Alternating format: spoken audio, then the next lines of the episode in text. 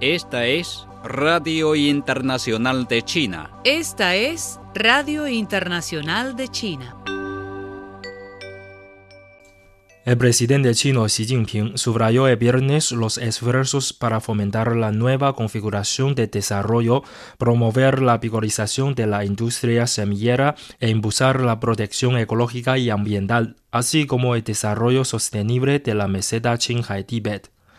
Xi, también secretario general del Comité Central del Partido Comunista de China y presidente de la Comisión Militar Central, hizo las declaraciones a presidir la vigésima reunión del Comité Central para la profundización integral de la reforma. Acelerar la construcción de la nueva configuración de desarrollo es una medida estratégica para que tomemos la iniciativa en el desarrollo futuro, dijo Xi. La reunión subrayó la necesidad de mantener la protección como una prioridad y convertir a la protección ecológica y ambiental en un prerequisito y una obligatoriedad para el desarrollo regional. Li Jianshu, presidente del Comité Permanente de la Asamblea Popular Nacional, asistirá a la ceremonia de inauguración de la Conferencia Anual de Foro Ecológico Global 2021, anunció el viernes Wang Wenbin, portavoz del Ministerio de Relaciones Exteriores de China. La conferencia se llevará a cabo en Guiyang, capital de la provincia de Guizhou, en el suroeste de China, el 12 y 13 de julio.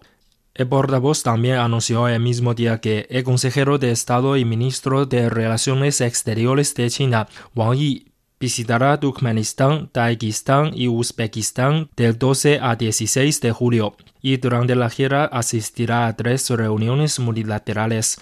El vocero dijo que Wang Yi también asistirá a la reunión del Consejo de Ministros de Relaciones Exteriores de la Organización de Cooperación de Shanghai a una reunión de cancilleres del Grupo de Contacto entre la Organización de Cooperación de Shanghai y Afganistán y a una conferencia internacional con el tema de Asia Central y Meridional, conectividad, desafíos y oportunidades regionales.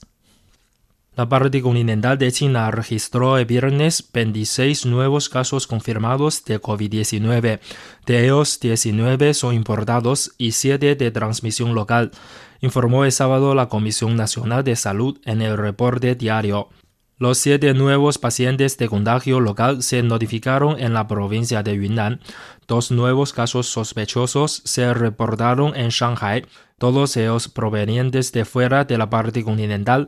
A la par no se notificaron decesos relacionados con la COVID-19 el viernes en la parte continental de China, según la misma fuente.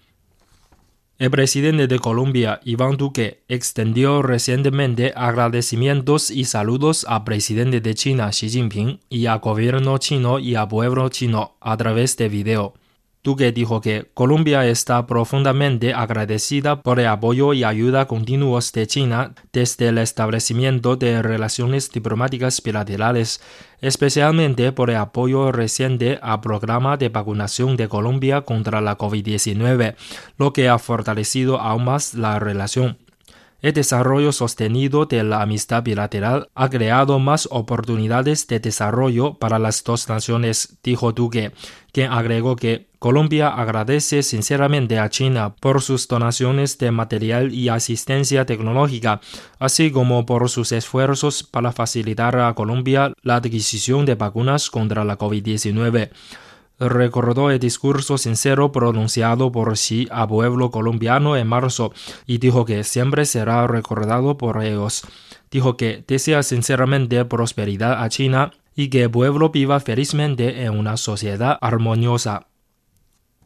El Tratado de Buena Vecindad y Cooperación Amistosa entre China y Rusia ha pasado la prueba de tiempo y sigue siendo pertinente, dijo el una portavoz del Ministerio de Relaciones Exteriores de Rusia.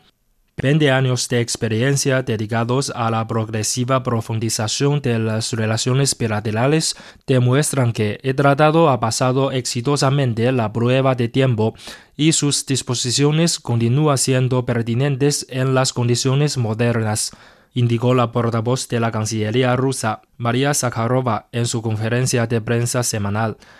El 28 de junio, el presidente chino Xi Jinping y el presidente ruso Vladimir Putin emitieron una declaración conjunta en la que decidieron oficialmente extender el tratado. El presidente de Rusia, Vladimir Putin, conversó el viernes por teléfono con el presidente de Estados Unidos, Joe Biden, sobre temas de seguridad cibernética y la situación en Siria. Putin observó que, a pesar de la disposición de Rusia para cooperar con Estados Unidos en la supresión de delito cibernético, la parte rusa no ha recibido solicitudes sobre este asunto, indicó la declaración. Esta cooperación debe llevarse a cabo empleando canales especializados para el intercambio de datos entre las agencias gubernamentales autorizadas en el de los mecanismos legales bilaterales y de conformidad con las disposiciones de internacional, señaló el Kremlin. Los presidentes conversaron además sobre la situación humanitaria en Siria y los esfuerzos ruso-estadounidenses en este tema en el Consejo de Seguridad de la ONU, indicó la declaración.